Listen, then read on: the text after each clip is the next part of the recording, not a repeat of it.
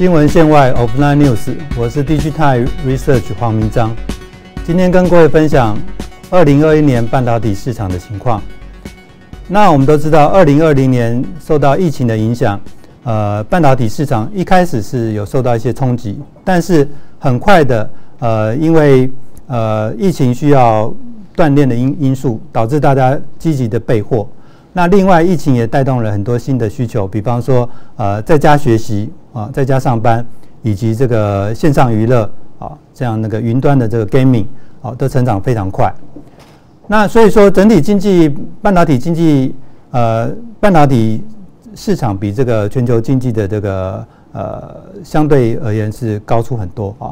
我们预估今年全球半导体的产值大概可以成长五个百分点。那全球经济的这个衰退大概是三个百分点。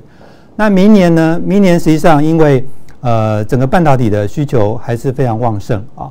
那尤其是今年笔记那个智智慧型手机今年衰退十个百分点，但是明年反而会上升十到十二个百分点。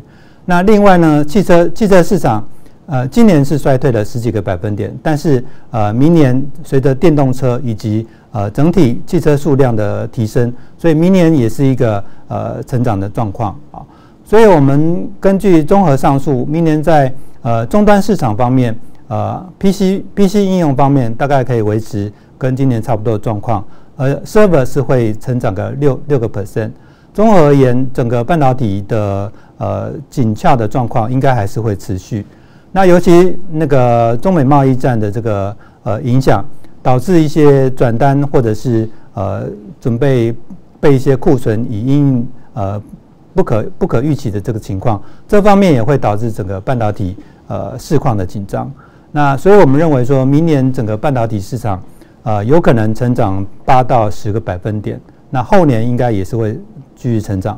这也是最近那个我们可以看到呃半导体设备呃销售金额持续在创新高。为什么呢？因为半导体设备从买一直到能够量产，大概也需要半年到一年的时间啊。所以我们看到今年的半导体设备创新高，实际上呃就是相关的业者他已经感受到呃二零二一年跟二零二一年整个市况的需求是强劲的，所以他才会持持续的在呃加大它的这个采购力道。以今年一到三一到三季而言，整个半导体的设备的这个。呃，销售金额大概是成长两成以上啊。我们认为说明年这方面还是有可能在续创新高，所以我们呃呃，明年整个半导体的市况应该是乐观的。看到听到，锁定 DG 碳影音频道，我是黄明章。